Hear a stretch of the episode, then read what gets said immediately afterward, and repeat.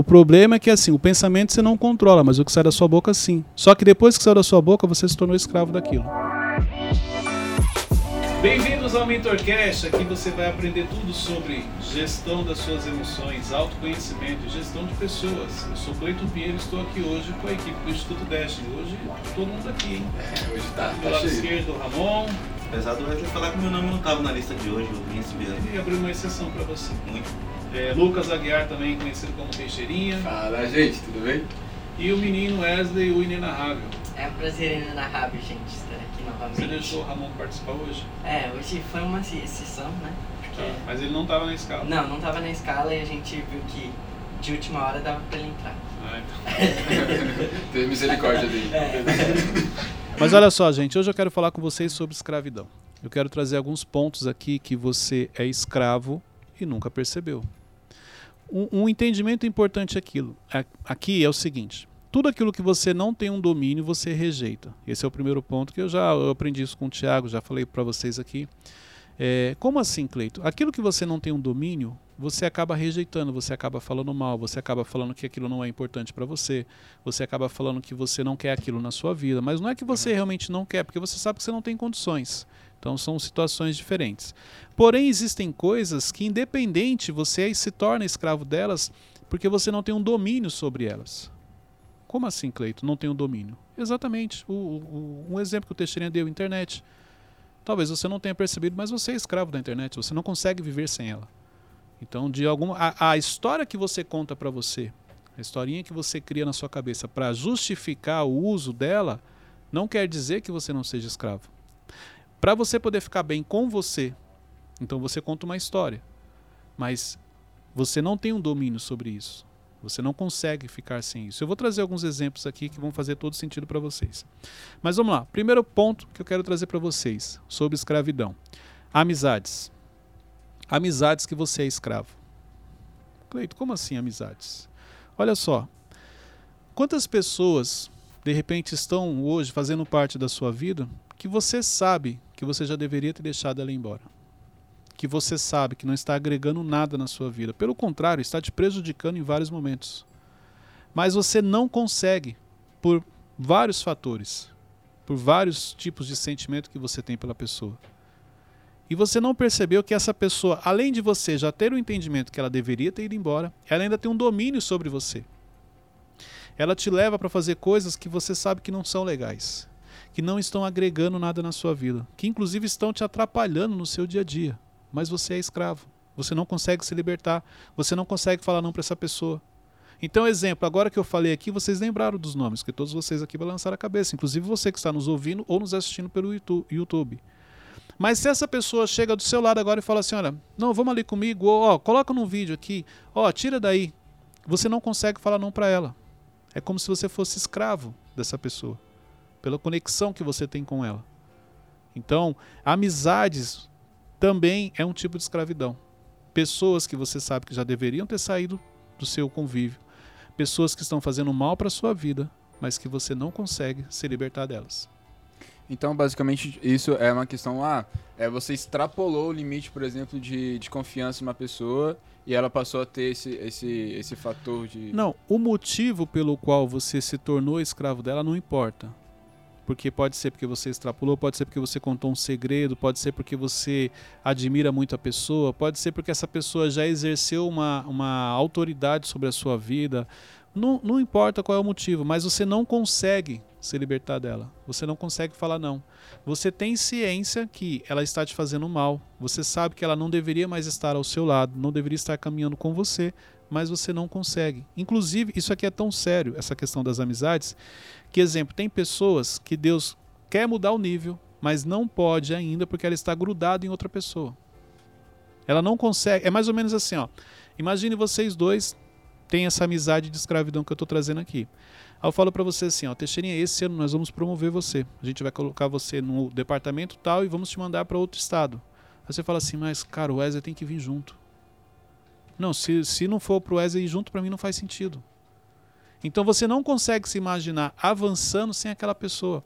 Mas o que você não percebe é que o fato de você é, é, estar preso nessa escravidão com essa pessoa está impedindo você de crescer, impedindo você muitas vezes de receber a bênção. Por quê? Você está pronto para receber, ele não. Mas porque você é escravo dessa amizade, porque você. Pode ser por gratidão, inclusive. Na sua cabeça pode ser assim, ô Cleito, mas deixa eu te explicar. Eu não posso largar o Wesley, porque quando eu entrei aqui, quem abriu a porta para mim foi ele. Foi ele que me chamou para vir para cá. O sentimento que você tem, ele te torna escravo desse tipo de amizade. Pessoas que, olha, realmente, ele abriu a porta para você, mas através do seu esforço, da sua dedicação, você cresceu, desenvolveu e hoje você está pronto para ser promovido. E ele não, não, não planejou isso para a vida dele mas você não consegue avançar sem a pessoa. É, então ele está basicamente preso ao sentimento de gratidão. Não, eu dei um, Não, é um exemplo. exemplo. Não, então, nesse exemplo. Ele está preso à pessoa, porque ele não consegue avançar sem essa pessoa estar do lado. Ele não se imagina Então, sem fazer parte. Porque ele se sente grato. Pode e quando ser que- gratidão. Que termina esse período de gratidão? Então, gratidão não tem prazo de validade. Só que as pessoas confundem. Vamos lá. Eu, eu sou grato a você, mas eu não sou seu escravo. Uhum. Então, você me ajudou a entrar na empresa. Eu sou grato a você. Você precisa de alguma coisa, se eu puder, eu vou te ajudar, assim como você me ajudou um dia. Mas isso não quer dizer que eu precise sempre estar preso a você. Exemplo, então quer dizer que porque você me colocou na empresa, eu não posso ser promovido e um dia ser o seu líder, o seu chefe. Esse tipo de escravidão que eu estou falando. Tem muita gente que tem esse sentimento. Então, olha só, a minha gratidão por você ter aberto essa porta, ela sempre vai existir, porque gra- gratidão não existe prazo de validade. Mas isso não quer dizer que eu não vou crescer ou avançar. Ah, mas eu, você não quer crescer então, por isso que eu não posso ficar preso a você. Você tem os seus objetivos, eu tenho os meus. Então, em algum momento, eu posso me tornar seu líder, sim. E, independente disso, eu continuo sendo grato a você. Mas não quer dizer que eu não vou deixar de te cobrar, não quer dizer que eu não vou te advertir se você fizer algo de errado. Não quer dizer que eu não vou ficar chateado com você. Eu posso estar chateado com você e continuar sendo grato a você. São coisas diferentes. Então, isso é importante você separar. E você só vence esse, esse sentimento é, com aquela regrinha de aceitar, é, não, primeiro identificar, identificar. aceitar. Quais são as pessoas hoje que você tem uma ligação muito forte a ponto de você se tornar escravo delas? Entendi. Primeiro é identificar. Depois é você avaliar se está realmente te prejudicando. Gente, eu trouxe isso daqui porque isso aqui é normal e é comum. As pessoas terem pessoas no seu convívio, ao seu lado, que não deveriam estar tão próximas. Que não deveriam frequentar ambientes com você. Quantas vezes você levou pessoas em ambientes que quando chegou lá ela se comportou mal Uhum. e você se arrependeu? Mas se ela te pedir para ir novamente, você não consegue falar não para ela. Uhum. Nesse sentido que eu estou falando. Eu queria compartilhar uma coisa. é, eu lembrei aqui que aconteceu isso comigo um tempo atrás. Né? Eu estava muito preso a uma pessoa que eu não, eu não queria de jeito nenhum que ela saísse da minha vida, justamente isso que você está falando. E eu assisti uma pregação que falava justamente isso, que, é, que nós não, não podemos viver com a mão presa, segurando as pessoas. Nós temos que viver com a mão aberta, ainda com a palma da mão para baixo, porque as pessoas que ficarem é basicamente o milagre de Deus, que no caso é para elas ficarem. E as que saírem é porque é a coisa da vida, é o processo e é isso. Basicamente É. não ficar agarrado, né? É, na linguagem corporal, a palma da mão para baixo, ela representa autoridade. Exemplo, se eu julgo ser alguém acima de você, que eu tenho uma autoridade sobre você, quando eu vou te cumprimentar, eu cumprimento com a palma da mão para baixo. A palma da mão para cima é justamente a questão de você servir, você entender que a pessoa está acima de você, em cima do que você trouxe aí. Ah, a questão da palma da mão para baixo é por quê? Porque a pessoa vai ficar solta, ela vai É. uhum. entendeu? Então, assim, é, isso também é importante. Quais são as pessoas que precisam ir e que você não está deixando, porque você está agarrado segurando? Você trouxe um exemplo muito bom, essa questão de estar segurando a mão. Você segura a mão de quantas pessoas hoje em dia? Quantas pessoas você carrega com você? Por essa escravidão. Porque você está preso à pessoa, porque você não consegue se imaginar sem ela no seu dia a dia. Mas esse exemplo ele não se aplica a marido e mulher, não, né? Não.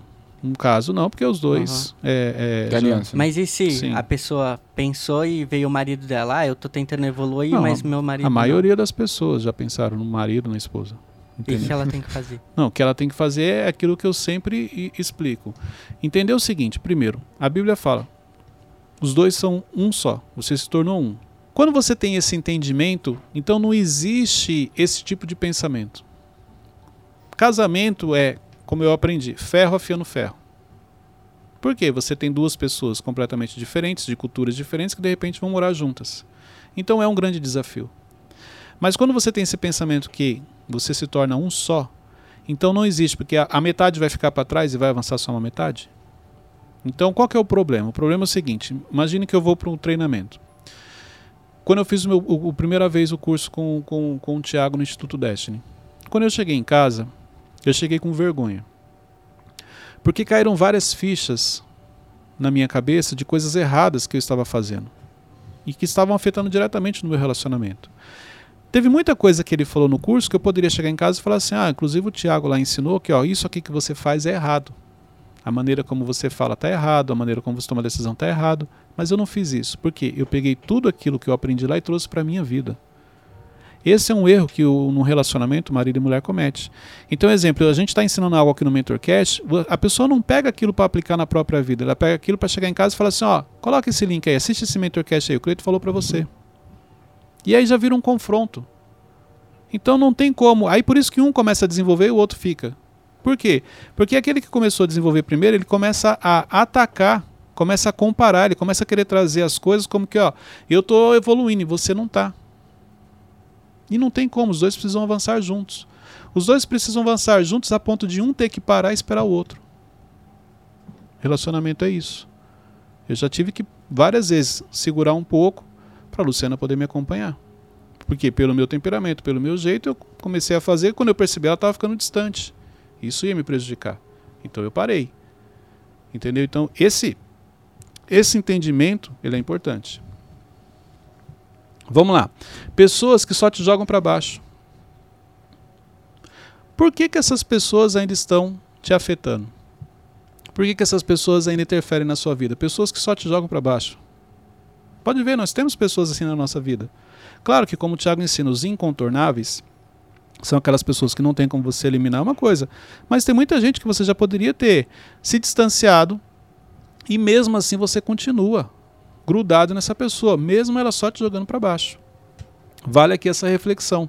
As pessoas que te usam, pessoas que têm interesse naquilo que você faz, naquilo que você tem, e não necessariamente elas gostam de você. Então, isso é um tipo de escravidão. Você precisa ter esse entendimento para você se libertar dessa escravidão. Quais são os sinais que essas pessoas demonstram? Essas, esses interesseiros? Os interesseiros? Eu acho que eu tenho essa dificuldade de identificar. Primeiro ponto é você avaliar como ela se conectou a você. Eu, eu, eu, avalio muito essa questão do interesseiro assim. Eu até falei isso aqui no último episódio com o Luigi, que eu elogiei ele, porque o Luigi não me conhecia. E desde a primeira vez que ele, me, que ele falou comigo, ele sempre me tratou muito bem. Sim. Independente de quem eu era. Aliás, se você olhar e falar, pô, mas olha, compara o Luigi e o Cleiton, o Cleiton não tinha relevância ali na, na, na, em Orlando, onde nós nos conhecemos. Mas ele sempre me tratou bem. Então você pode olhar o seguinte: sem a pessoa saber quem você era, como ela te tratou? Desde um bom dia, quando ela chegou, a maneira como ela falou com você. Depois que ela soube quem você era, mudou? Porque se mudou, já há um interesse aí. Então, exemplo, se você passar ali, passa uma pessoa por você e nem fala com você. Aí depois o Thiago chega e fala assim: Esse aqui é o Teixeirinho, trabalha comigo. Ô, oh, Teixeirinho, tudo bem e tal, e vai lá e te dá um abraço. Mas peraí, você acabou de passar por mim e não falou comigo. Agora, porque você ficou sabendo que eu trabalho com o Tiago, você me cumprimentou? Então, já existe um interesse aí. Então, a, a, o primeiro contato entre você e a pessoa, ele já mostra um pouco se essa pessoa realmente ela se conectou a você porque ela gostou de você, ou se conectou a você porque ela tem interesse em algo que você faz, em algum lugar que você trabalha, em alguma coisa que você tenha. Então, basicamente, é o comportamento dela que muda. Com certeza, aí você tem que observar. Mas e se a pessoa já conhecesse, por exemplo, o Luigi já te conhecesse, assim, de andar com o Thiago, essas coisas assim? Como você cresceu e, é. ele... Não, ah, mas aí, é, mesmo, assim, mesmo assim você percebe. Eu, eu, pelo menos, eu percebo quando uma pessoa me cumprimenta, realmente falando com o Clayton, ou não, ela cumprimenta porque o Clayton está fazendo parte daquele ambiente. Uhum. Quando uma pessoa chega para falar comigo porque ela tem interesse em algo, muita gente às vezes faz isso. Ah, ela quer se conectar com o Tiago, então ela se conecta comigo para poder se aproximar. Isso é comum. Mas tem algum, algum padrão que essas pessoas fazem? É o G. Eu não, eu não, vou conseguir te falar porque é uma série de, de, de, de fatores, é uma sensibilidade uhum. que eu tenho. A maneira da pessoa falar, o corpo dela fala, a maneira como ela te olha, a maneira como ela fala, tudo isso você consegue fazer a leitura. Claro que é, eu não julgo, porque a minha leitura pode ser errada, mas na maioria das vezes que, eu, que alguém se conectou, eu falei, cara, não, Ele não está interessado no Cleiton, ele está interessado em algo que o Cleiton tem. No Sim, final, eu ia foi perguntar batata. justamente isso, porque você trouxe vários exemplos do problema de tirar a pessoa, não é? Mas a gente já pode evitar e não deixar que ela entre. E se a gente pode, de Não, alguma não, forma, usar não- a sabedoria a nosso Não, favor. vamos lá. Eu não aconselho você não deixar a pessoa entrar. O que eu aconselho é que você tenha clareza do que está acontecendo. Então, o, o Tiago ensina muito bem no livro Especialista em Pessoas os amigos íntimos, os amigos necessários e os amigos estratégicos. Então, quando essa pessoa chega, a única coisa que você vai fazer, você vai pegar ela e colocar ela como amigo estratégico. É isso. Não vou não me conectar com ela ou impedir que ela se conecte comigo. Mas eu já fiz a leitura. Poxa, não é uma pessoa de confiança. Exemplo, Cleide, você conhece pessoas que não são de confiança? Várias. E como assim várias? Dentro do meu ciclo de amizade, eu tenho várias pessoas que eu não confio. Inclusive, uma delas está aqui na minha frente, que eu não vou falar o nome.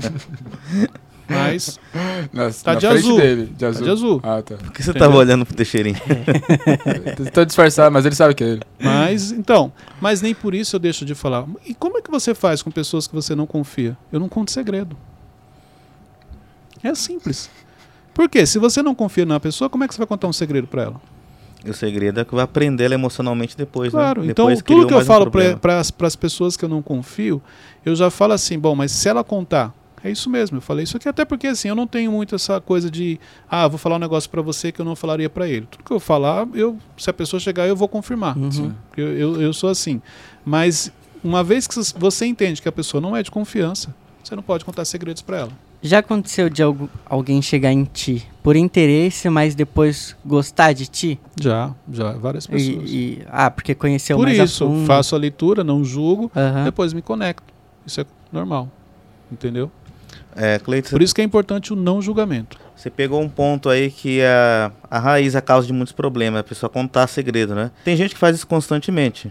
Isso é uma necessidade emocional da pessoa, ela Sem dúvida. Precisar contar? Não, sem dúvida. Pessoas que você. Exemplo, quantas vezes eu conheci a pessoa no dia, a pessoa me contou toda a história de vida dela.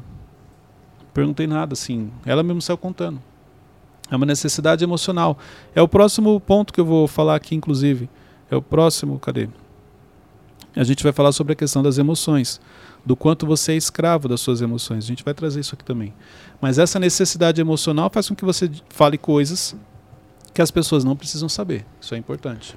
Existe um, um certo nível de interesse das pessoas que seja ser uma coisa favorável pra gente ou não? ela se torna favorável quando você faz a leitura. Ah, o Teixeirinha se aproximou porque ele tem interesse em algo que eu estou fazendo. E o que, que ele pode agregar para mim? Então, quando você faz a leitura, vamos dizer assim, o jogo está alinhado? Beleza, não tem problema. Você adquire essa sensibilidade no, de acordo com as experiências? Sim, eu sempre gostei de observar.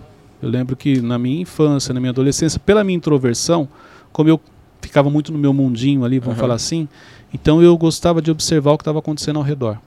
Então eu, eu lembro, exemplo, quando eu andando de ônibus, aí eu parava assim, quando o ônibus parava no ponto, eu ficava olhando as pessoas sentadas, sabe, tentando imaginar, caramba, o que tá passando na cabeça, ca- passando na cabeça dessa pessoa? Uhum. A pessoa saiu do trabalho, tá esperando o ônibus e tal. Eu, eu, eu sempre observei esses detalhes, entendeu? Então isso me ajudou no relacionamento com pessoas. Então eu tô aqui, exemplo, a gente está aqui conversando, mas eu tô fazendo a leitura do que está acontecendo ao redor. Por isso que o Ramon estava ali distraído e eu percebi. Porque apesar de estar aqui, eu tô vendo ali o, o que os meninos estão fazendo. é, a Luciana tá trabalhando ali no fundo, tudo isso. Essa sensibilidade ela te ajuda. Entendeu? Isso é algo que, vamos dizer, é um kit que veio de fábrica. Hum, É algo que Deus já colocou entendi. por isso que me ajuda, exemplo, na- nas sessões que eu reali- realizo individual, de mentoria. A pessoa está me falando uma coisa e eu estou observando os detalhes. Estou fazendo uma outra leitura em cima do que ela está falando. Essa necessidade de compartilhar segredos é de acordo com o perfil é algo do ser humano que todo mundo Não, tem? é de acordo com o controle emocional. Várias vezes, exemplo, é, essa semana mesmo, é, ah, que dia que foi? Segunda-feira. Segunda-feira eu estava com uma pessoa e veio para compartilhar algo. Ele fez uma pergunta, Uhum. entendeu? E aí na hora que eu respondi, veio para compartilhar algo a, a mais do que ele perguntou. E na hora eu falei, não, não, não preciso compartilhar. Ele não precisa saber disso. Não vai mudar, entendeu? Então tem a ver com o seu controle emocional. Se você não tem um controle emocional, você começa a soltar informações até para a pessoa se conectar com você. Porque, exemplo, na, na nossa cabeça, quando eu vou começo a contar coisas da minha vida para você que que eu julgo que as pessoas não sabem, é como se eu estivesse colocando você em um outro nível e você vai se conectar comigo. E na realidade, assim, você nem pediu para fazer isso. Mas é o que está na minha cabeça. Então pode ver, você sempre compartilha mais do que devia quando você quer que essa pessoa olhe para você diferente, como essa pessoa se conecte com você. Isso te E se uma acontece. pessoa tá compartilhando muito comigo, o que, que eu tenho que fazer? Mas, tipo, eu não compartilho com ela. Então, é, É que, que a quer- pessoa confia em você, não quer dizer que você confie nela. Mas eu não tô Isso errado. aumenta a nisso. sua responsabilidade. Olha só, ela confia em você. Então, tudo que ela está falando com você, isso aí, inclusive, é uma coisa que você tem que trabalhar. Quando as pessoas compartilham segredo com você, você tem que ficar para você. Não sair falando. Porque graça. ela confiou em você. É geral, olha esse, esse conselho. Não, É pra você, Para você.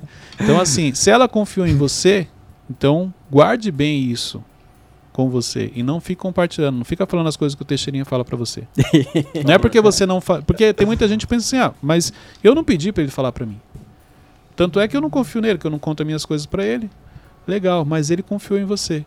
Então, no mínimo, o mínimo que se espera de você é que você guarde isso com você. Forte.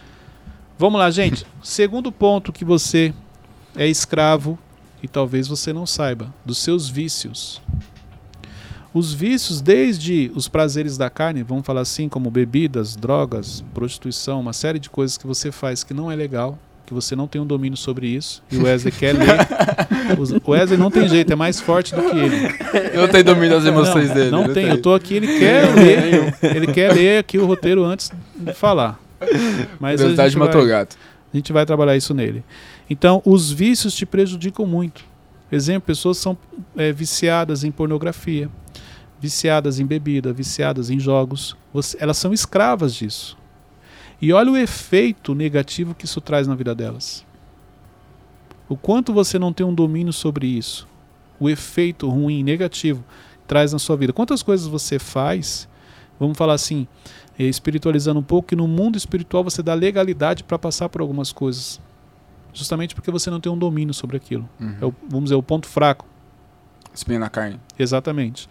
Então, os vícios também você precisa se libertar.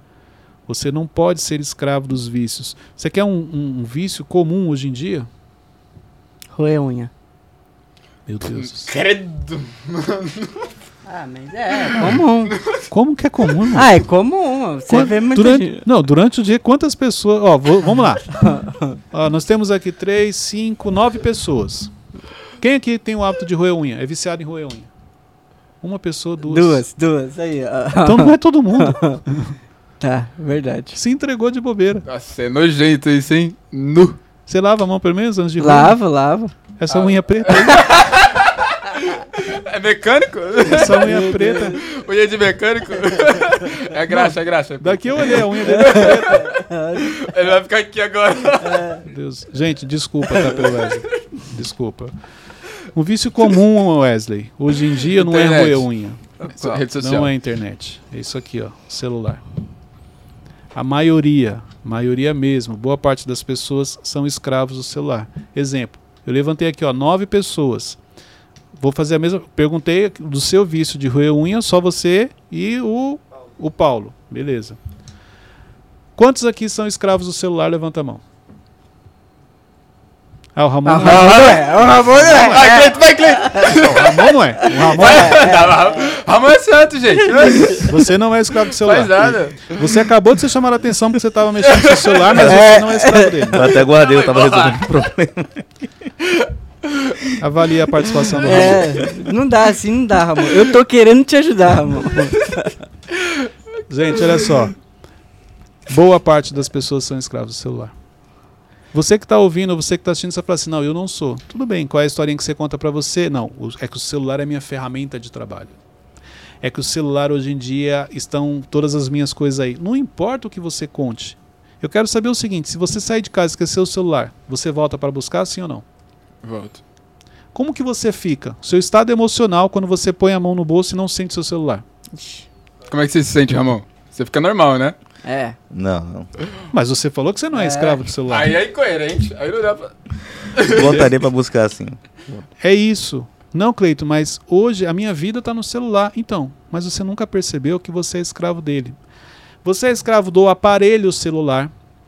Aqui já um percentual menor, mas muita gente é escravo dos algoritmos. Não sei se vocês perceberam, você não assiste o que você quer nas suas redes sociais, você assiste o que o algoritmo manda para você. Porque você é escravo do algoritmo. Uhum. Ele é quem fala o que você vai assistir. Ele é quem fala o que você vai ver. Ele é quem fala o que você vai aprender. Nunca tinha parado para pensar nisso? Ou você achava que você tinha um domínio sobre o seu celular? Não, eu vejo o que eu quero. Não. Quando você começa a subir vídeo, um atrás do outro, você está vendo o que você quer ou o que o algoritmo está mandando? Que o algoritmo manda. Então você é escravo dele. Você consegue entrar e não ficar assistindo vídeo, ou não ficar entrando na rede social, ou não ir direto para o YouTube. Você entendeu? Então nós somos escravos e não percebemos. O quanto o algoritmo influencia na sua vida? É a mesma coisa, ó. Nós estamos gravando. Dependendo de onde está seu celular, você já está desesperado, porque ele vibrou. E boa parte, quando ele vibra, não é nem mensagem que chegou. É às vezes um- uma notificação. É uma notificação de uma rede social, uma notificação de um e-mail. É tipo seu celular falando assim, ó, fala comigo. Por que, que você me deixou aqui? Quanto tempo você consegue ficar longe dele? Entendeu o nível de escravidão que nós estamos do celular? Menos o Ramon, claro. É. A ponto de você não conseguir desligar, a ponto de você não conseguir falar com as pessoas sem estar com ele na mão, ou sem pelo menos em coisa de 1, 2 minutos, 30 segundos para algumas pessoas, você tem que dar uma olhadinha para ver se chegou alguma mensagem. O que, que você achou daquele documentário da Netflix, Qual? Dilema o- das redes. Dilema das Redes? É a realidade. Ele é um pouco antigo. Se você pegar as informações, é, hoje em dia a maioria já não. Por isso que inclusive que eles liberaram, mas é a pura realidade. A, a- a maneira como eles montaram aquilo é daquela maneira que funciona. Tanto que você tem aplicativos que se você não mexe, ele do nada surge uma notificação. E, Hum. e ele vai aumentando o nível. Então, por quê? Porque ele quer que você continue sendo escravo dele. Só que aqui dentro você tem uma briga de algoritmos, onde, exemplo, o Instagram vai defender o dele, aí você pega ali o Twitter, vai defender o dele, aí você pega o TikTok, vai defender o... Você tem uma briga entre eles. Mas você não consegue se libertar. Então, a todo momento você está sendo notificado de algo para você poder pegar ele na mão e ficar olhando ele. O exercício pra isso seria, tipo, ah, um dia ficar sem celular. Mas é, é muito, O exercício muito Eu, eu não sou adepto ao radicalismo. Vamos falar assim, não, vou ficar sem. Não. Porque olha só, eu acho que você tem que resolver o problema. O celular é importante hoje? Sim. Muito. Você depende do celular hoje? Sim. Uhum. Porque realmente muita coisa da sua vida está ali. Se o celular der problema e, vamos dizer, apagar tudo, todos os dados dele, você tem um, um problema muito sério para resolver. Então eu acho que o segredo, no meu ponto de vista, é o equilíbrio. Então, exemplo. Vou olhar o celular? Vou. Vou entrar na rede social? Vou. Mas, exemplo, quando eu vou falar com o Wesley, eu vou falar com o Wesley. É você viver o presente. E é isso que a gente não faz. O problema é que eu quero falar com o Wesley, mas com o celular na mão. Então, se o Wesley é importante para mim, e este momento entre eu e ele é importante, eu vou tirar o celular porque eu sei que o celular me atrapalha. Mas não adianta eu falar assim, é, é, ó, gente, o não intuitivo do sim. Então, toda vez que você chega e fala assim, ó, exemplo, ó, tá proibido de colocar o celular. Exemplo, na última empresa que eu trabalhei, tinham alguns líderes, alguns gerentes, que eles, logo no começo, eles proibiam o funcionário de, de mexer no celular, de fazer isso, de fazer aquilo. Eu nunca proibi, porque eu acho que a consciência é mais importante. Porque eu sabia que se eu proibisse, ele ia dar um jeito de sair do setor dele lá atrás, escondido, para ver o celular. E muitas vezes, quando você tem a liberdade, você não quer fazer. Porque para algumas pessoas o gostoso é fazer escondido, é o proibido. Pode ver, tudo aquilo que você proíbe, a pessoa quer fazer. Se você chegar e falar, não, tá aí, ó. É a mesma coisa, se chegar para vocês e falar assim, ó, não pode beber o Red Bull, o Todinho, o refrigerante que tá naquela geladeira. É doideiro. Ó, só de falar, vocês nem sabem, já ficou com vontade. É óbvio. Todinho, mano. Você entendeu? Agora se eu falar assim, olha, pode beber o Red Bull, pode beber o Todinho, pode beber o refrigerante lá na geladeira. Você, tá bom, depois eu bebo. No fim você acaba não bebendo. Mas se proibir, você, caramba, é o que você falou, Todinho. Meu, deve estar gelado, hein? Deve É. estar gostoso. Suando na caixinha Será? assim. Será que o Cleito faz uma premiação e me dá um Todinho? Por quê? Porque é proibido. Então, a proibição, o não, ele é o intuitivo do sim. E aquilo e, e não adianta você proibir algumas coisas, porque não vai resolver. Você só vai ter um outro problema, porque a pessoa vai querer fazer escondido.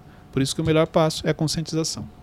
Aproveitando esse tópico do celular, eu tenho uma coisa que eu acho que todo mundo sente isso, mas tô fala falando por por você. mim. Ah, tá, é, então por tá mim. bom.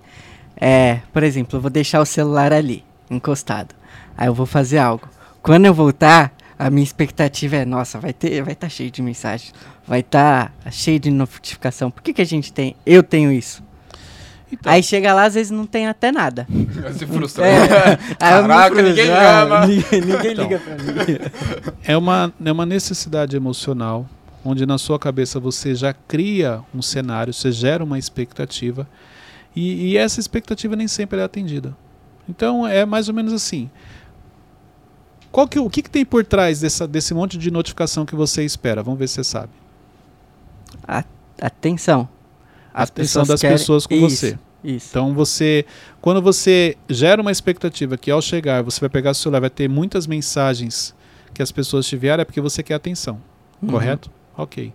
É, e a questão da popularidade? Como assim? O quanto você quer ser popular? Ah, acho que isso influencia também, né? Entendeu? Então, assim, ah, eu queria ser popular a ponto de toda hora ter gente mandando mensagem. Agora, sabe o que, que é legal? Ah, quando o cliente fala isso, lá Sabe o que, é vem. legal?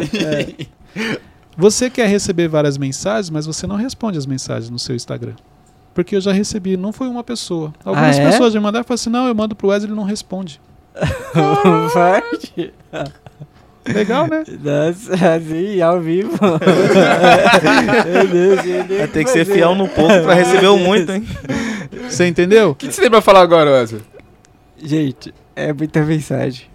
Ah, é muito... Não, não, não, não. Eu vou dar uma atenção. Eu vou dar uma atenção. Vou parar um. Mas tempo. então, é isso que você não percebe. Então, olha só, olha que interessante que você falou. Você quer que tenha muitas mensagens no seu celular, mas você não quer interagir com as pessoas. E isso você talvez não percebeu.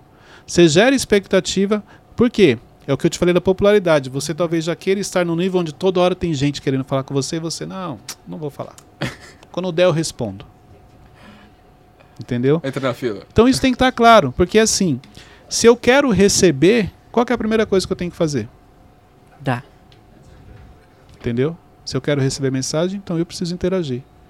Se eu quero receber algo, eu sou a primeira pessoa a dar aquilo. Porque é plantando que se, Colhe. entendeu?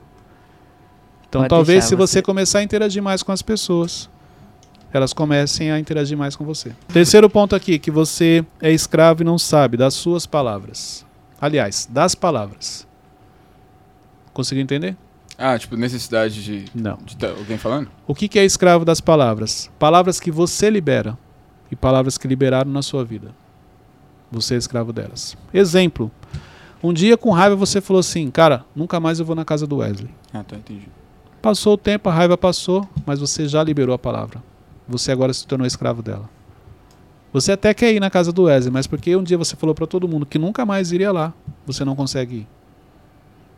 Quantas coisas a gente fala na nossa vida no momento de raiva que depois você não pode voltar atrás? O quanto você é escravo das suas palavras hoje em dia? O quanto tradução você é, falou coisas na sua vida num momento de raiva que hoje você não pode voltar atrás. Aliás, você pode. Mas sabe por que que você não faz? Porque você é perdão. orgulhoso. É.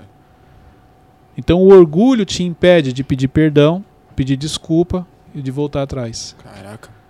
Quantos lugares você já falou assim, eu nunca vou pisar o pé ali? Quantas pessoas, olha, vou, vou te isso aqui é muito sério.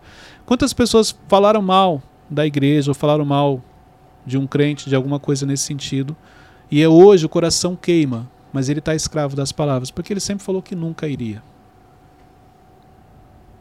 Isso é importante. Então, assim, cuidado para você não se tornar escravo das suas palavras. É, eu gosto muito de tradução aqui, é N- NTLH, que ela é mais atual. Fala assim, ó, Provérbios 6, 2. Deu a sua palavra e ficou preso na promessa que fez. Então, meu filho, agora você está nas mãos dessa pessoa. Mas há um jeito de sair disso.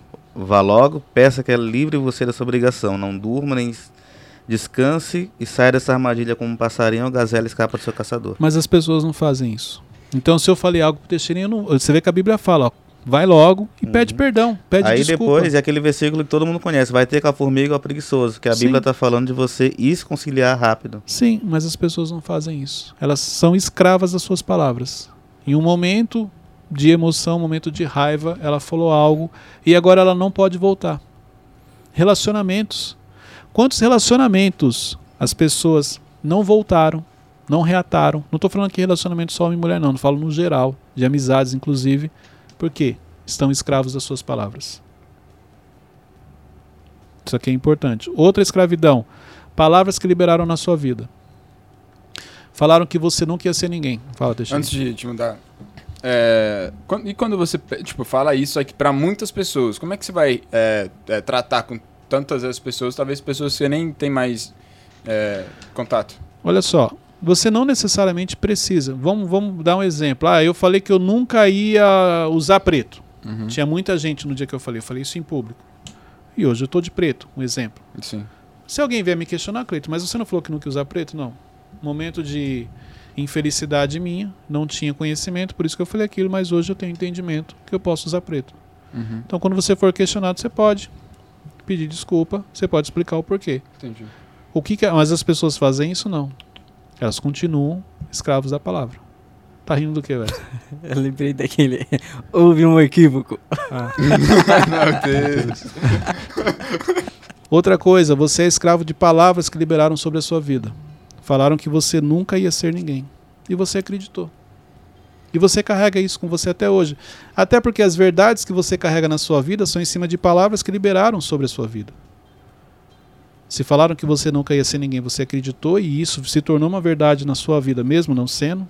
Se falaram que você não ia chegar a lugar nenhum, você acreditou e isso se torna uma verdade na sua vida, mesmo não sendo. Então você é escravo das palavras que você libera e das palavras que você tomou posse, que liberaram sobre a sua vida. Agora é interessante, aquilo que é negativo, que as pessoas falam, que as pessoas liberam sobre a sua vida, você traz como uma verdade. E aquilo que Deus fala para você, nem sempre você traz como uma verdade. Quantas vezes você está no culto ou está na frente de um profeta ou, ou de um homem de Deus, ele libera uma palavra, você toma posse na hora daquela palavra, mas depois você não faz. Por onde? Você não faz a sua parte. Olha, olha o peso do negativo. Se alguém falar mal de mim, falar algo ruim a meu respeito, eu trago aquilo como uma verdade para minha vida. Mas quando Deus fala comigo, apesar de tomar posse, eu não trago aquilo como uma verdade. Porque se você trouxesse, você não estava paralisado do jeito que você está. Se você realmente acreditasse naquilo que Deus fala a seu respeito, você não estava passando o cenário que você está hoje, as dificuldades, os problemas que você está enfrentando. Você simplesmente já estava vivendo aquilo que Ele tem para você. Partindo desse entendimento, Cleiton, a gente tem literalmente o poder de decidir nosso futuro, né? Porque o mundo espiritual, ele tá o tempo todo se movendo pelas o nossas mundo palavras. espiritual ele se move por palavras. O problema é que assim, o pensamento você não controla, mas o que sai da sua boca sim. Só que depois que saiu da sua boca, você se tornou escravo daquilo. Tem uma situação, quando eu era mais novo, aconteceu que, tipo, um professor, ele me expôs em público. Ele falou que eu era algo, mas eu tinha certeza que eu não Ele era falou que você aquilo. era o quê? Não, não, Não, convém não- ao caso. Não Tá bom, convém. não vamos entrar em Ele detalhes. falou algo, mas eu, tipo, tinha certeza que não era aquilo. Uhum. Mas hoje, quando alguém fala comigo em público, eu já fico meio receoso. Então, porque na Mas- realidade trouxe um impacto emocional naquele momento. Mas não é quer dizer que eu, no fundo, eu acreditei nele. Acreditou, senão não traria efeito. Não, é, é Olha que- só, Ah, se ele falou pra você e você realmente não acreditou, exemplo, vamos supor que alguém chega e fala assim: "Ah, Cleito, você é muito chato". Um exemplo. Cara, eu não acho que eu sou chato. Primeiro, eu nem ia lembrar. A pessoa falou, entrou por um ouvido e saiu pelo outro. Se eu lembro disso, se quando alguém chega e fala assim, Cleito, você é chato, você, caramba, um dia o Wesley também falou que eu sou chato, é como se eu voltasse no tempo que o gatilho faz isso. O gatilho faz você voltar no dia que aquilo aconteceu. Se aí você ainda tem essa memória, é porque sim, trouxe um efeito emocional, trouxe um impacto emocional na sua vida. Aí, olha só que interessante. Talvez você esteja desde esse dia lutando para não querer acreditar no que ele falou. Tanto que você falou para mim o seguinte, você falou assim, ó, um professor falou algo para mim que na hora eu não acreditei. É como se agora você está querendo Falar que acredita. passar essa informação pro seu cérebro, não acredito no que ele falou. Talvez no dia que você falar assim, caramba, o que ele falou eu acreditei sim.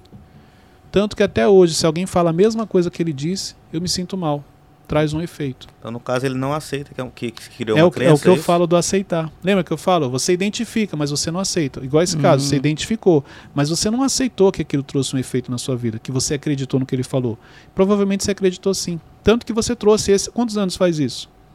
Há uns sete, oito. Para você ver como você acreditou que após sete anos, isso ainda está dentro de você. Você conseguiu trazer aqui para o Mentorcast.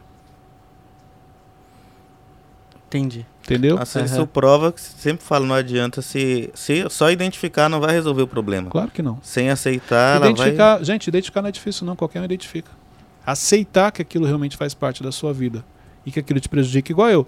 Identificar que eu era o sabe tudo não foi difícil. Aceitar que eu, eu me achava que eu era o sabe tudo é que foi o desafio. Então faz no dia sentido. que eu aceitei foi quando eu comecei realmente o meu processo de mudança. Faz sentido que o pessoal fala aceitar que dói menos? Sim. Por quê? O fato de você não aceitar, você fica a vida inteira lutando com aquilo. Agora, talvez para ele seja difícil falar assim, poxa, eu acreditei quando o professor falou que eu nunca ia ser ninguém. Um exemplo. Não, pô, mas eu não posso acreditar porque eu sei, eu tenho o meu valor. Não, não. Naquele momento eu acreditei. Você tem que fazer o seguinte, Uhum. ó. Vou, vou até para ajudar as pessoas aqui. Isso aconteceu há sete anos atrás. Você tinha 15 anos de idade. Você não tinha a maturidade que você tem hoje, você não tinha a experiência que você tem hoje, você não tinha o conhecimento que você tem hoje. Então, naquela época, é normal a pessoa falar algo para você e você acreditar. Não tem nada de errado com isso. O problema é que hoje, com o conhecimento que você tem, talvez você tenha vergonha de falar assim: olha, uma vez eu acreditei numa pessoa que disse que eu nunca ia ser ninguém. Com a visão que você tem hoje. Mas você acreditou com a visão do passado. Você não tinha a visão que você tem hoje. Por isso que não se culpe por isso. Sim, eu acreditei. E aí, Cleito? A partir de hoje eu vou trabalhar. Eu vou eliminar isso. Porque hoje eu sou uma outra pessoa e eu não tinha percebido que isso estava me acompanhando. Isso vai te ajudar. Então muita gente pode estar no mesmo caso que ele, né? A pessoa tá não. com. Certeza, quase todo mundo. Ela tá carregando um problema a vida inteira e não consegue resolver só porque ela não aceitou. O problema tá lá dia e Uma das coisas ela. que me ajuda no meu processo de desenvolvimento é exemplo. Quando você, qualquer um de vocês, se chegar e falar algo pra mim, eu vou refletir. Por que, que o Ramon falou que eu sou folgado? Eu vou parar e vou ficar pensando. Por quê? Pode ser que o que você falou você tenha razão. Em algum momento eu comuniquei isso pra você. Talvez passou desapercebido por outras pessoas, ou outras pessoas não tiveram coragem de me falar. Mas é importante aquilo que as pessoas falam a seu respeito, você refletir. Será que faz sentido? Porque olha só, quem são as pessoas que mais falam a verdade pra você? As pessoas que estão próximas. Os pais. Seus inimigos. Ih. Pode ver. Os pais também, no caso, não são os inimigos, mas seus inimigos falam a sua verdade. Por quê? Porque eles querem te atingir. E pra te atingir, eles vão no seu ponto fraco. Eles vão, tipo, naquela coisa que você faz que eles sabem que vai te irritar. Só que, é claro, você não aceita, porque por ser um inimigo, vamos falar assim, por ser alguém que você não tem afinidade, você fala, não, é inveja. Não, tá fazendo isso pra me tirar do sério. O inimigo, ele te fala com muito mais facilidade, inclusive, do que seu amigo. A gente fala assim, não, amigo de verdade, é aquele que chega e fala a verdade e tal. Mas os amigos de verdade que nós temos, até para falar com a gente, ele espera o momento certo, ele espera, ele, ele busca ali a maneira ideal. O inimigo não, irmão, ele pode estar aqui na frente de todo mundo. Se ele quiser falar mal de você, ele vai falar aqui, ó. E ele quer a plateia mesmo. Vamos supor que você fez algo aqui e o Ramon não gosta de você. E o Teixeirinha gosta. Se você fizer algo de errado aí, e o Ramon tiver que te expor, ele vai expor, mas com prazer. Porque ele não tem afinidade. O Teixeirinha, que é seu amigo, não. Ele vai ficar quieto, ele vai esperar o momento certo, ele vai falar, Wesley, ó, lembra aquele dia, tal. Porque geralmente é assim que os nossos amigos fazem. Eles vêm com todo o cuidado. O inimigo não, ele manda na lata, na frente de todo mundo. Só que quando ele fala, você não, não olha isso como verdade. Fala, não, é inveja. O problema que ele falou faz sentido, mas ele não soube como falar. Por isso que é importante você refletir em cima daquilo que as pessoas falam a seu respeito. E quando a pessoa é, não, não necessariamente é um inimigo, mas ela é uma pessoa muito sincera, só que ela não tem controle da, das palavras dela. Você filtra. Ó, o Teixeirinha falou que eu sou isso. Ele não soube como falar, porque ele falou gritando, apontando o dedo na minha cara, mas o que ele falou faz sentido. Tá. Então eu vou tirar a parte da maneira como ele falou e vou focar no que ele falou, se faz sentido ou não. Isso, não- olha só, gente, eu não estou dizendo que o que as pessoas falam a seu respeito faz sentido. Eu estou falando que é importante você refletir em cima do que as pessoas falam de você. Você acredita que quando as pessoas falam algo, tipo, ah, é brincadeira, tem um fundo de verdade? Com certeza. Só que o brincadeira torna mais leve. Entendeu? Se eu falar assim, Wesley, você não toma banho. Ah, não. É brincadeira. Mas, Cleiton, de onde você tirou isso? Ah, a unha dele tá suja. E ele ainda põe na boca. Você entendeu? Aí eu vou. Aí aqui, olha só, pra tornar mais. Não, mas ó, tô brincando, tá? Não, mas. a- a- essa brincadeira, ela saiu de algum lugar. Quantas, ó, quantas vezes, se você pegar a gravação, quantas coisas o Teixeirinha fala pro Ramon, ele fala assim, não, é brincadeira. Não, eu tenho esse costume mesmo. É verdade. é verdade. Agora que Não é brincadeira. Ele, ele, você entendeu? Ele tirou de algum lugar, aí pra tornar mais Ah. leve, pro Ramon não brigar com ele, ele fala assim, não, Ramon, é brincadeira. Depois a gente vai conversar sobre ontem, viu? Fora das câmeras. Mas vamos lá. Cleiton, deixa eu fazer uma pergunta. Caraca. É, em cima você está falando. É, por exemplo, eu tenho uma facilidade em, em admitir um erro, mas às vezes parece que a ficha demora a cair. Esse timing, Então qual, já, qual então é já a- corrige. a, diferença? Então vamos lá, já corrija a sua frase. E eu já ia te corrigir, porque a gente. Você não tem facilidade de corrigir o erro, ou em admitir um erro. Tanto, tanto você não tem essa, essa facilidade que você falou logo em seguida. E eu demoro para a ficha cair. Se, quando você tem facilidade de admitir o erro, a pessoa falou, eu raciocinei, a ficha caiu. Não, você tem razão, Wesley, eu errei. Quando você não tem, a pessoa fala, você não questiona. Olha só, o fato de você não questionar a pessoa não quer dizer que você aceitou, que você admitiu. Mas a pessoa está falando, às vezes por respeito, porque você não quer confrontar a pessoa, ou porque você não quer justificar, a pessoa está falando assim, não, beleza, entendi. Só que você não admitiu o erro. Dentro da sua cabeça está assim, não, eu não errei. Na realidade aquilo não aconteceu porque o, o Davi chegou atrasado. Não deu certo porque o Wesley não entregou o que eu pedi. Então, dentro da sua cabeça, está processando e não está admitindo, apesar de você não estar falando. Entendeu? Então, essa que você chamou de demora para a ficha cair é justamente o tempo em que você leva para admitir que você errou. E no, no nosso dia a dia, sim, você demora. Tanto, mas o seu comportamento, ele te ajuda a não questionar, a não justificar. Então, quando a gente fala algo para você, você fala assim: não, tá bom, Cleito, beleza. Mas dentro de você, você não aceitou. Você precisa de um tempo para realmente olhar e constatar que aquele foi um O erro seu. tempo, então, é a aceitação. né? A identificação, primeiro passo, o Aceitação. tempo. O tempo entre identificar e aceitar. É, É, o isso? identificar, identificou quando a pessoa te falou. O aceitar esse tempo. Entendeu? E como é que a gente faz para reduzir, então? Para identificar e aceitar ao mesmo tempo? Quando você começa a olhar para você.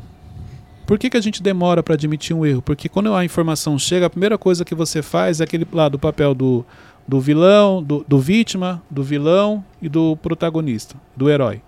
Então a primeira coisa que você faz, você se faz de vítima. Pode ver, toda vez que alguém- chega e fala assim, olha, isso aqui tá errado, você, peraí, mas onde? Não fui eu. Deixa, eu- deixa eu descobrir quem errou. Eu tô me fazendo de vítima. Não fui eu, vítima. Aí segundo, deixa eu descobrir quem errou. Vilão, tô procurando um, o culpado. O vilão para isso. Terceiro, quando eu me torno herói, para admitir que realmente foi culpa minha ou não. Então, isso é interno. Esse tempo entre você sair do papel de vítima, passar pelo vilão e ir pro herói, é o tempo em que você É, admite ou não. Não entendi essa parte do herói. Toda vez que alguém chega, exemplo, se eu chegar e falar assim, Wesley, a edição daquele vídeo ficou ruim. Uhum. Primeira coisa que, o primeiro sentimento é o de vítima. Não, mas a culpa não é minha. Eu não tenho culpa se o som ficou ruim, se a imagem ficou ruim. Aí o próximo passo, você vai pro vilão. Você vai querer descobrir quem é o culpado. Então, a culpa não é minha. Ah, lembrei. O, o áudio ficou ruim porque o Davi não prestou atenção. Entendeu? Você sai de vítima, agora você vai procurar o, o vilão, quem é o culpado por aquilo. E o próximo passo, que nem todos evoluem para o terceiro passo, o herói. Não, realmente, o problema eu errei, vamos corrigir. Você vai para a solução. Entendeu? A maioria das pessoas ficam como vítima ou ficam procurando o culpado do problema. E, e você, como líder, o que, que você faz quando você vê essa ocasião acontecer? Você deu o problema, ó, tipo, Ramon, aí você fez isso, isso, isso. Aí ele entendeu, mas não quis justificar. Co- como que você tá enxergando ele? No meu caso, pelo equilíbrio, então eu dou o tempo para ele. Uhum. Então, mas eu percebo quando ele não aceitou, tanto que depois eu trago o assunto de novo. Hum. E quando é uma coisa muito urgente? Você tem que passar o comando e tem que ser executado. Mas depois você precisa dar o feedback. Então é uma coisa urgente. Teixeirinha, você está errado, ponto final. Vai lá e faz isso aqui. Depois eu vou te chamar e falar assim, cara, você viu, quando eu falei para você, você não aceitou. Você quis justificar. Então já aconteceu. De eu chegar para uma pessoa e falar assim, ó, você errou, não, não errei, ó, vamos morrer o assunto? Resolve para mim, depois a gente conversa sobre isso. Depois, eu, com o tempo, eu vou sentar com a pessoa e falar, mostrar para ela que ela errou. Mas como aquilo é urgente, eu não tenho tempo para ficar debatendo com você agora. Eu preciso que você resolva o problema. E quando você for tocar no assunto de novo, você traz como um feedback de, ó, você errou ou você procura saber o que está acontecendo? Não, no meu caso, eu vou direto. Como que eu trabalho? Eu vou chegar e falar, Wesley, você errou aqui. Aí, claro que eu vou perguntar, por que, que você errou? Uhum. Várias vezes eu já fiz isso com você. Wesley, ó, isso aqui tá errado. Não, é verdade então, Wesley, mas espera aí. Por que, que você cometeu esse erro? Isso aqui é importante a gente descobrir. Porque se a gente não descobrir por que você errou, você vai errar de novo. Então eu sou muito direto, eu não sou de dar voltas. Eu acho que é, é- é- essa transparência, ela ajuda. Eu sei que é dolorosa às vezes. Porque tem pessoas que querem que você dê uma volta. Não, eu sou direto. Assim como também se você acertar, eu vou ser direto. Vou te dar parabéns. Entendeu? Então essa, esse é o meu modelo de gestão. Ó, dois casos aqui. Teixeira e o Ramon. Eu vou olhar pro Teixeira e vou falar, Teixeira, não tá certo isso. Aí Ele vai começar a justificar. O que, que é menos pior? Ele que tá justificando? Qual que vai identificar mais rápido? Ele você que tá justificando rápido tá- do, Te- do Teixeira porque ele está justificando. Então você percebeu que ele não aceitou. O Ramon é o mais desafiador porque o Ramon não justifica. Ah, Então, se a pessoa não tiver a sensibilidade e não fizer a leitura certa dele, ela acha que ele aceitou e na realidade ele não aceitou. Existe uma grande chance dele errar de novo. Porque a pessoa que justifica, você identifica e você consegue falar, cara, tá errado. Aquela que não justifica é a sensibilidade, a experiência, a maturidade que você tem. Então, várias, isso já aconteceu. De eu falar com ele e eu sei que ele não aceitou. Por isso que depois eu volto no mesmo assunto. Agora, exemplo, no seu caso, você é uma pessoa que justifica. Você já não fica em silêncio. Você já começa a falar que. Você, você tem um hábito de sempre falar que a culpa é do Teixeirinha. Aí, mas o Teixeirinha nem participou. é. Aí depois ele vai atrás de outro. Mas tudo que eu falo pra ele é: "Não, a culpa é do Teixeirinha. Caraca! É brincadeira, é exemplo. Você me chama de amigo ainda? Então, aí depois ele, ah, o Teixeirinha não tava naquele dia. Não, então foi o fulano. Até cair a ficha dele. Vamos lá, gente. Quarto ponto. Que você é escravo e você não sabe. As suas emoções. A insegurança, a incerteza. O quanto o seu medo te domina. O quanto você é escravo da insegurança. O quanto você é escravo do medo. O quanto você é escravo dos seus complexos. Muita coisa que a gente tratou aqui hoje, que a gente falou, de exemplos que vocês trouxeram, é a escravidão das emoções. É você não ter um domínio sobre elas. Inclusive, brincando aqui, mas o exemplo que o Teixeirinha fez. Que é isso que a gente faz no dia a dia. Mas peraí, você falou pra ele, falou pra ele, você não vai falar pra mim? É você sendo escravo do seu emocional. Então, você precisa se libertar. Como que você assume o controle da sua vida?